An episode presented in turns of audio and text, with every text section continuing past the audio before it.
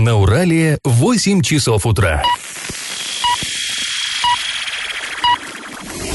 В эфире немного аналитическая, немного юмористическая и слегка музыкальная передача «Заварники» на радио «Шансон Орск». Для лиц старше 12 лет. Доброе утро, друзья! В эфире радио «Шансон Орск», программа «Заварники», и ближайший час вы проведете с нами Эльвирой Алиевой. Всем привет! И Павлом Лещенко. Сегодня мы поговорим о том, нужны ли Орску трамваи. Вообще, есть ли будущее у вечно проблемных Орсгортранса, Орскводоканала. В общем, разговор будет серьезный, но будет он чуточку позже. Сейчас старости. Пашины старости.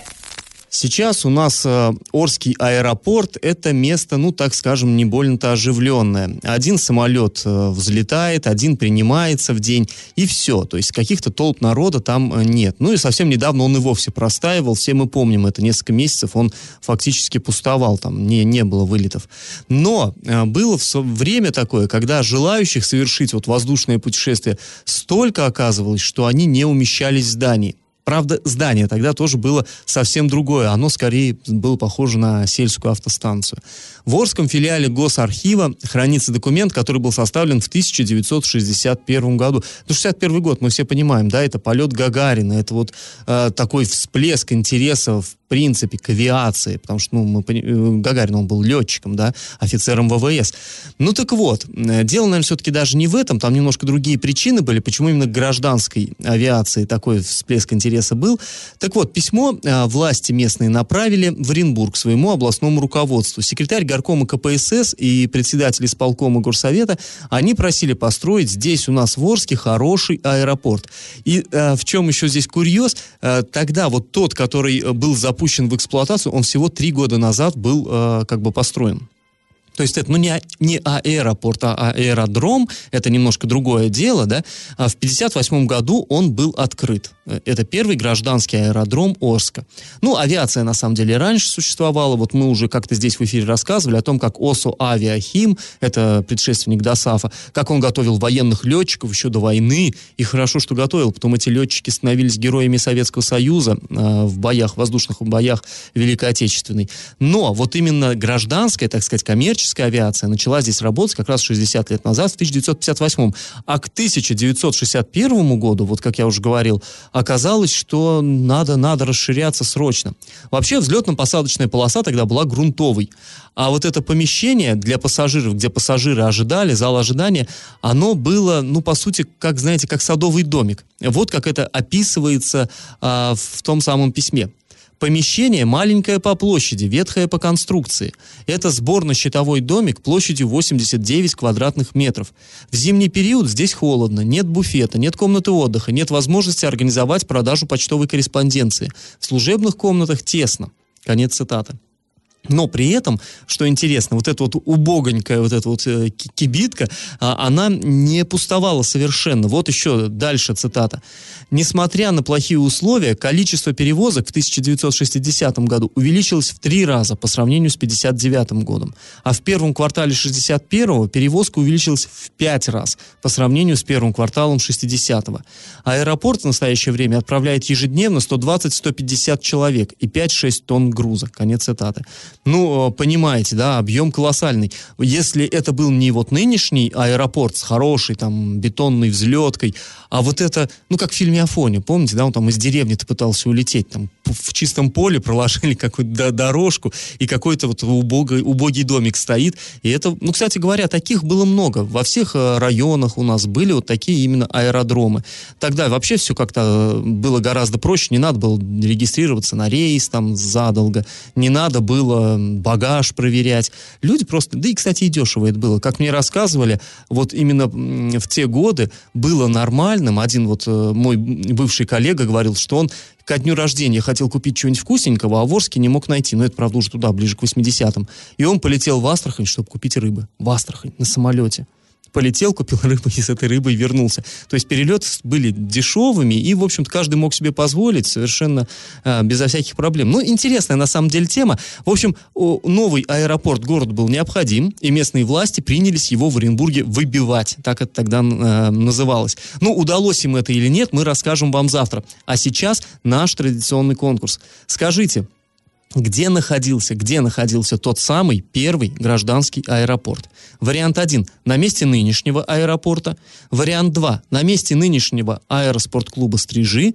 И вариант 3 – на месте части «Сокол». Ответы присылайте на номер 8 903 390 40 40 в соцсети «Одноклассники» в группу «Радио Шансон Орск» или в соцсети ВКонтакте в группу «Радио Шансон Орск» 102.0 FM для лиц старше 12 лет. Галопом по Азиям Европам! Временно исполняющий обязанности губернатора Оренбургской области Денис Паслер встретится с работниками ЮМС на следующей неделе. Об этом сообщают наши оренбургские коллеги. Вот они его цитируют как «Я планирую на следующей неделе поехать в Орск. Я обещал, что туда поеду, когда встречался с профсоюзными лидерами. Там я пообщаюсь и с профсоюзами, и с работниками.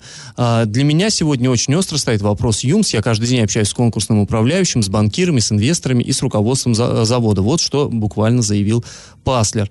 При этом мы созвонились с его помощником э, Сергеем Шермицинским. Он сказал, что да, действительно, у, в Рио губернатора э, назначен визит в Орск на следующей неделе, но пока план работы неизвестен. И еще одна интересная деталь. В том самом интервью Паслер очень нелестно отозвался о, руко... э, о собственниках Юмза и назвал вот их поведение непредсказуемым и непонятным. Но я думаю, под этими словами могут подписаться и практически все жители Орска. Ну, посмотрим, да, только вчера вспоминали мы про Дениса Паслера, и вот ответ не заставил себя ждать, скажем так, на наши вопросы, когда же он, ну, обратит внимание на Орск. Обратил, скоро да. приедет. Посмотрим, что из этого будет. Готовьтесь встречать. Да, но это не нам надо готовиться, пусть администрация Орска готовится и морально, и, и физически. Многодетным семьям Орска будут выделять земли уже с проведенными коммуникациями. Город стал участником федеральной программы в рамках национального проекта «Жилье и городская среда». Об этом э, здесь же на нашей радиостанции рассказала заместитель главы Орска по финансово-экономической политике Екатерина Свиненкова. Она сказала следующее. Жилье и городская среда – это достаточно широкий национальный проект. Он состоит из нескольких федеральных проектов. И вот тут, кстати, отступление. Формирование комфортной городской среды – это вот именно и есть проект вот этого вот национального проекта. И есть еще проект, который подразумевает а, э, проведение вот коммуникаций а, на землях, предоставляемых многодетным семьям. Свиненкова говорит, мы многодетным семьям предоставляем бесплатные земельные участки. Они не все оснащены коммуникациями. Этот проект как раз-таки и позво- позволяет оснастить предста- э, пред- предоставляемые участки вот этими вот самыми коммуникациями. Сейчас а, город попал туда на стадии разработки проектной документации. И это основная задача этого года и, соответственно, с последующей задачей задачи проведения сетей к этим участкам для многодетных семей. Но ну, это на самом деле хорошо, потому что конечно, многие семьи хорошо. получают вот эти вот участки. А что с ними делать? Потому что там ни сетей, ничего нету. Ну, да, самим тянуть их очень дорого. А, друзья, хорошая новость для жителей городских окраин. В поселках Орска появятся со- современные светильники, современные фонари. Три тысячи светильников будут заменены на новые до июня текущего года. А, в пресс-службе администрации Орска сообщают, что установка вот этих светодиодных современных светильников будет выполнена в поселках Первомайский, там это вообще больная тема. Привокзальный, Москва, ми, э, Мирный, Гудрон, ну и, в общем, отдаленных сельских территориях тоже. Работы, э, ну, нач- в ближайшие полтора месяца они начнутся на улицах Кубанской, Черняховского, Ермака, Апрельской, Авиационной, Седова, Писарева, Нов- Новоорской и так далее. Но вот прям в самые ближайшие дни энергетики зайдут в поселок Привокзальный. И там будет уже э, хорошее вот это светодиодное освещение, ну, так как в центре, э, в центре города. Хотя, кстати говоря, по-разному люди воспринимают. Некоторым не очень нравятся эти новые светильники. По мне, так они удобные, яркие, Главное, классные. что светло, а не темно. Совершенно да. верно. После паузы, друзья, мы поговорим о мусорной реформе. И как это понимать? На официальном сайте Орского городского совета депутатов опубликовано письмо, которое поступило сюда из законодательного собрания области. Э, в нем приводятся рекомендации, которые были выработаны в ходе круглого стола по теме мусорной реформы. Ну, вы помните, да, мы уже здесь как-то говорили, что там в Оренбурге э, проводился круглый стол, и там участвовал наш председатель городского совета Виктор Франц, который э, требовал, чтобы на мусорных баках были крышки с педальками, и вот это вот все. Ну, там он не он один выступал, там-то было много, там копья ломались, там и при природа, э, э, присутствовали их представители, там споры большие были. И, в общем, э, в результате были выработаны, вот, ну, как бы, точнее, выявлены были серьезные проблемы и выработаны пути их решения. Ну, вот мы выделили, как нам показалось, из этого письма три такие наиболее острые проблемы. Первое, говорят, что положено заниматься вот этими контейнерными площадками, то есть их оборудовать надо, поставить там контейнеры, надо их убирать. Этим должны заниматься муниципалитеты. В тех случаях, если контейнерные площадки находятся на территории муниципальной. Ну, вот это вот уже мы много раз здесь обсуждали, что бывает, когда территория принадлежит к дому, да, там от не от. Короче, в большинстве случаев вот эти вот контейнерные площадки э, вешаются на баланс дома. И э, у... О, дома, извините, муниципалитета. И просто-напросто у городской администрации не всегда хватает средств на их содержание. Причем средства солидные. Вот в Оренбурге, говорят, в год только содержание вот этих площадок съедает 30 миллионов из городского бюджета. Понятно, они на дороге не валяются, деньги серьезные, а надо еще туда купить вот эти, да, там, э, сами контейнеры, вот это все дорого. И, э, в общем, э, что предложили участники круглого стола? Они предложили отправить в Госдуму, в Совет, предложение. Э, Пусть вот эти э, расходы, так сказать, попилят местные бюджеты с областным и федеральным. То есть на условиях софинансирования. Потому что вот эту ношу тащить нищим муниципалитетам действительно сложно. Но серьезная проблема, да. Второй, в- вторая проблема. У нас э, просто противоречия в законодательстве. Вот э, сейчас как раз начали, да, пиловка деревьев, вот это сбор мусора, там, ну, граблями собирают все то, что из-под снега, да, оттаяло, и непонятно, кто это должен вывозить. Э, дело в том, что по некоторым законам указано, что вот это все, вот эти все дела, они не являются э, ТКО, твердыми коммунальными отходами. Твердые коммунальные отходы это то, что граждане производят, выносят там из своих квартир. А то, что валяется на земле, это как бы вроде бы не то. И, и тем более то, что растет, и то, что спиливается.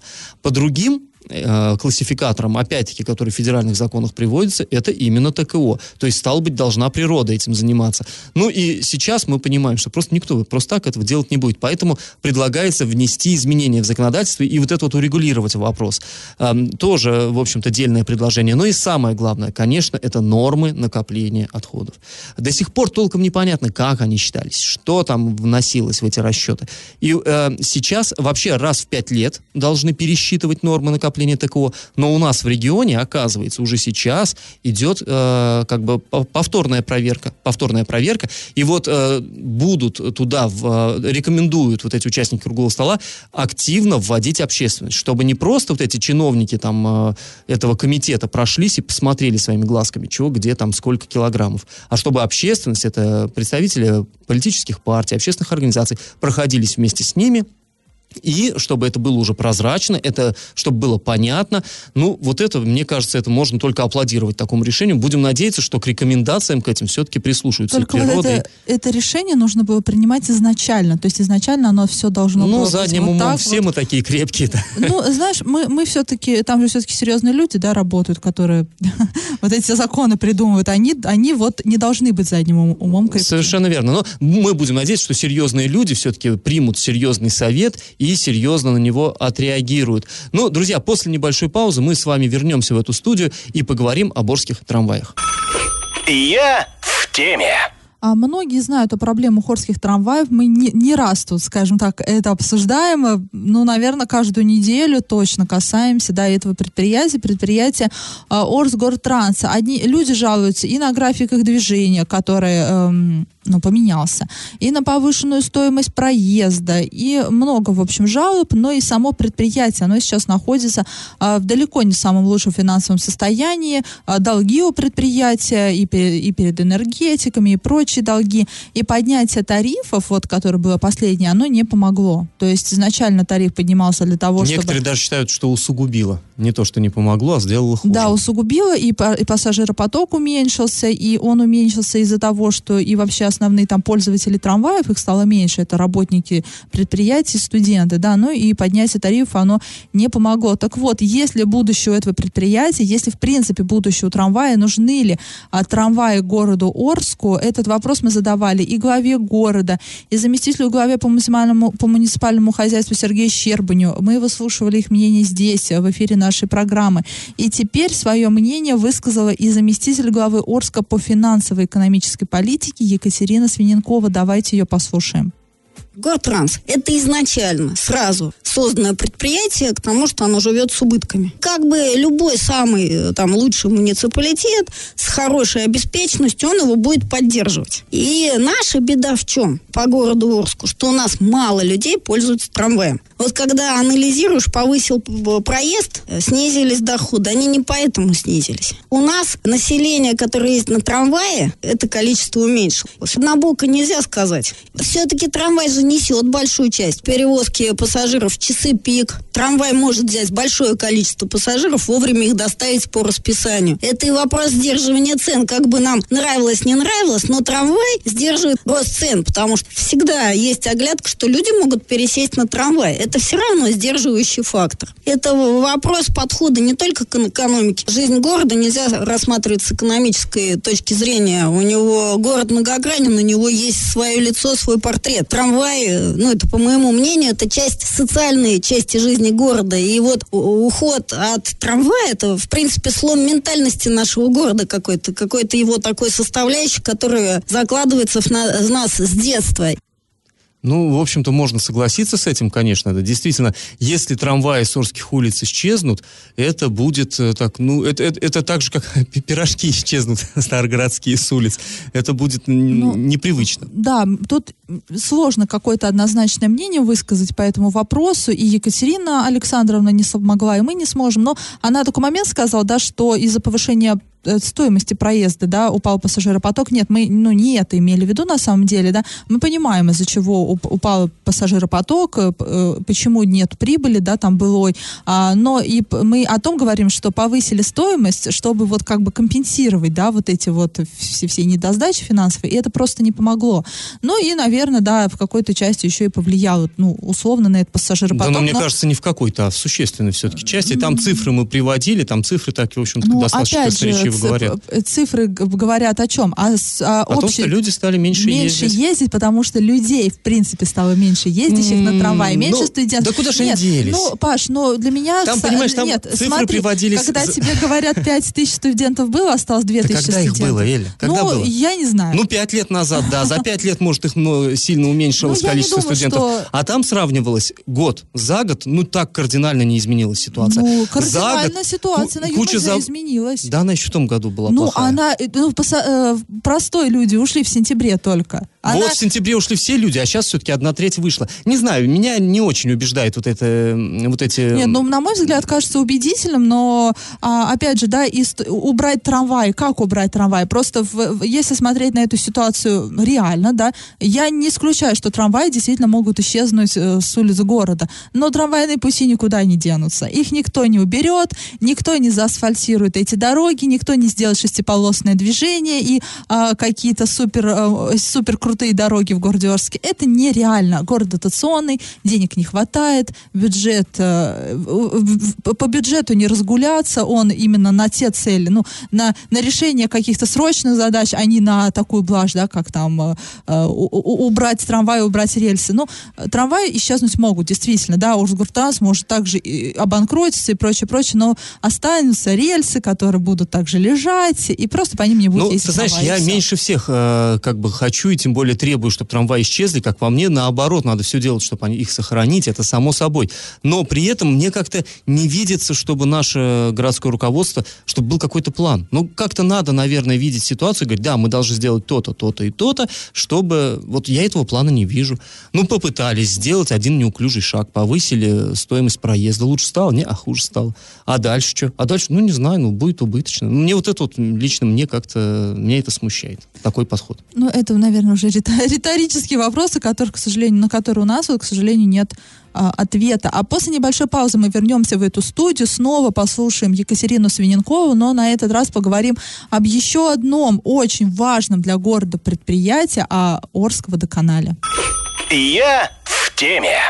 Есть еще одно предприятие в Орске, которое вызывает много вопросов, которое тоже ну, крайне убыточно. Да, это предприятие входит в топ должников э, перед энергетиками. Да, за Да, оно не входит, оно возглавляет. Возглавляет, да, помню. топ-1, скажем, там. А, и об этой ситуации мы говорили не раз, и сами, и задавали вопросы главе города. И вот, по словам главы города Андрея Одинцова, э, эту информацию он озвучивал, опять же, э, на, у нас на радиостанции 13 марта. Водоканал сейчас должен порядка 90 миллионов рублей.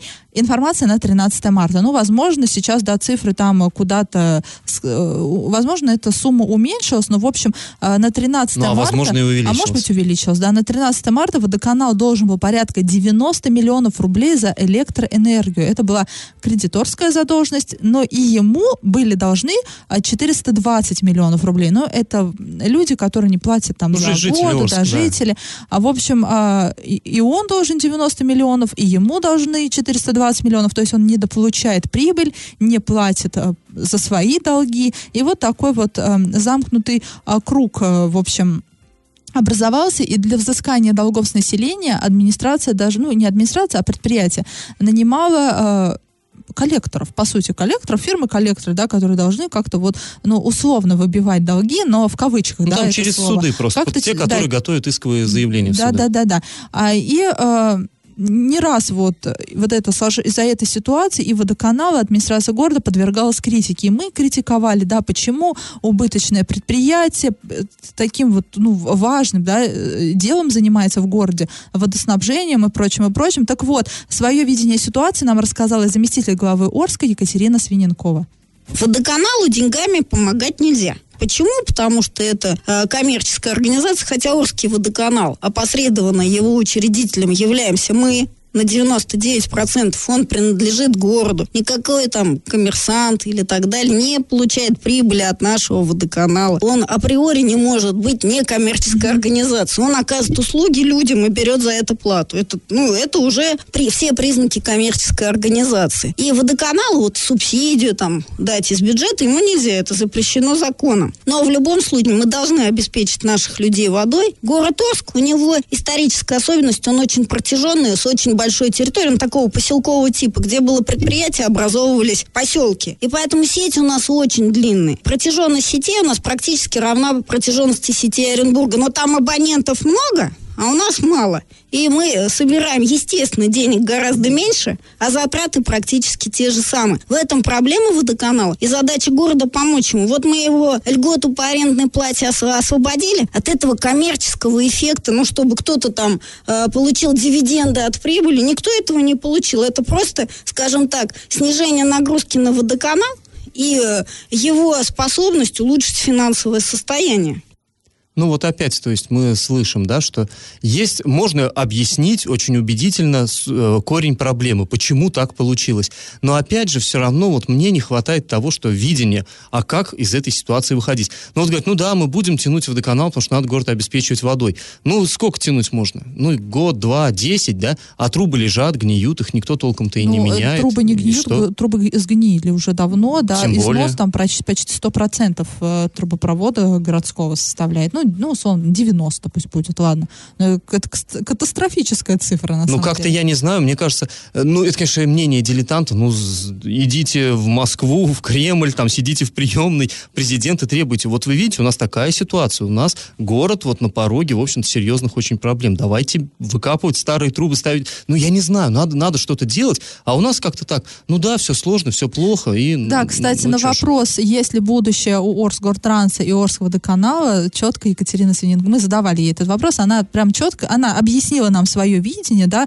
ну, на мой взгляд, достаточно убедительно все, но вот четкого ответа, есть ли будущее у этих предприятий, нам никто не говорит. Мы будущее не видим, я, например. А сразу после паузы поговорим о ситуации в Ясном. Напомним, там школьники массово, а, от- в школе массово отравились дети, но на этом история не закончилась, и администрация учебного учреждения снова вляпалась в неприятности. И как это понимать?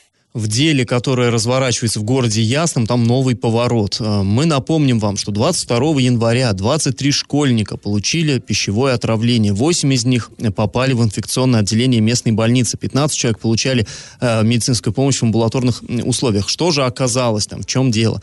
Э, стали, разумеется, тут же проводить проверки всевозможные и обнаружили нарушение санитарного законодательства на пищеблоке школы. То есть, где вот школьникам готовилась еда, там были обнаружены э, бактерии группы кишечной палочки. И вот пищевое отравление вызвал энтерокок. Там было даже уголовное дело возбуждено. Ну и понятно, дети потравились.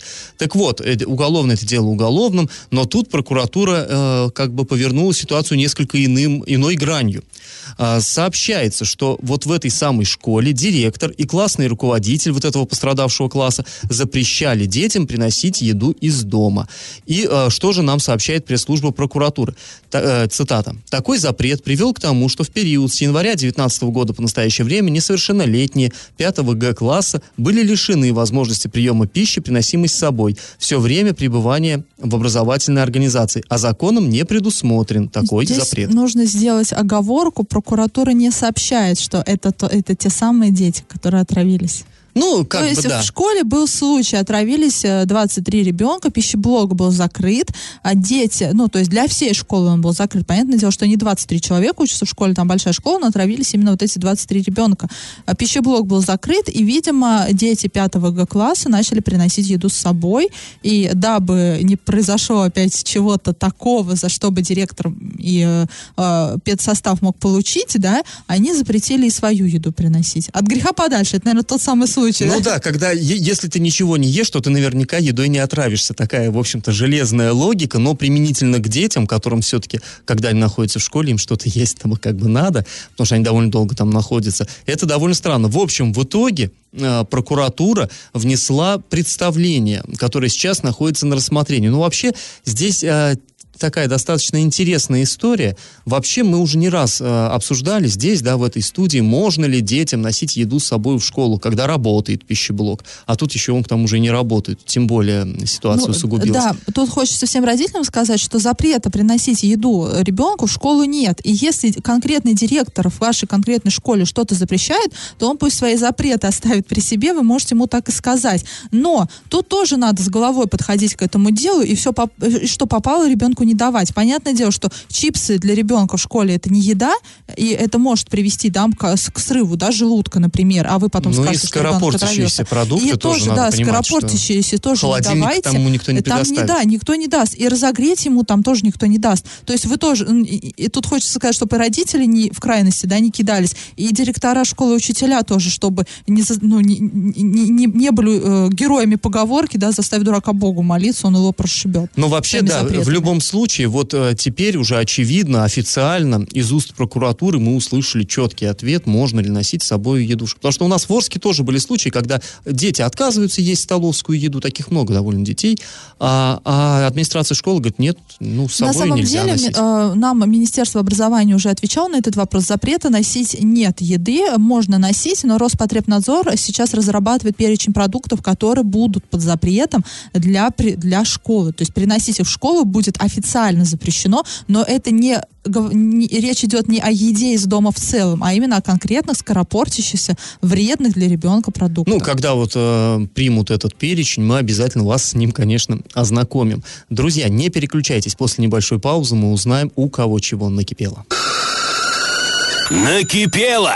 На этот раз накипело у жителей Кувандыка. В Кувандыке есть такой заброшенный парк имени Федорова. И 9 апреля одна из коммунальных компаний вдруг начала вырубать там деревья, валить деревья. И это был не сухостой и что-то там, а живые деревья. То есть люди утверждают, что это были живые деревья. И около 50 человек заблокировали действия рабочих по валу деревьев. То есть они там стали жив- живой изгородью, да, чтобы не допустить а, незаконную вырубку деревьев. Но на самом деле она была законной, разрешение у этой организации была.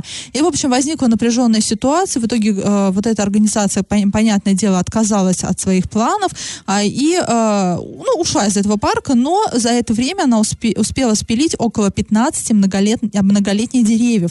Но жители Кувандыка сумели остановить эту вырубку, и накануне они встретились с администрацией города, а, с нашими журналистами а, и с экспертами ОНФ. И вот эксперты ОНФ пообещали обратиться в прокуратуру, то есть теперь валка деревьев остановлена, работы больше пока в парке Федорова вестись не будут, хотя на них есть разрешение, пока прокуратура не даст оценку вот этим вот действиям и администрации, и коммунальной организации. Ох, Элик, Но- как мне вот это напоминает, прям дежавю. Ты помнишь, у нас скверик энергетиков здесь есть, вот в районе ТЭЦ, и в свое время там тоже жители местные стали кричать, экологи, общественники стали кричать, что там, кто-то рубит деревья, кто-то рубит деревья. Приехали чиновники из администрации и сказали, нормально, нормально, мы разрешили.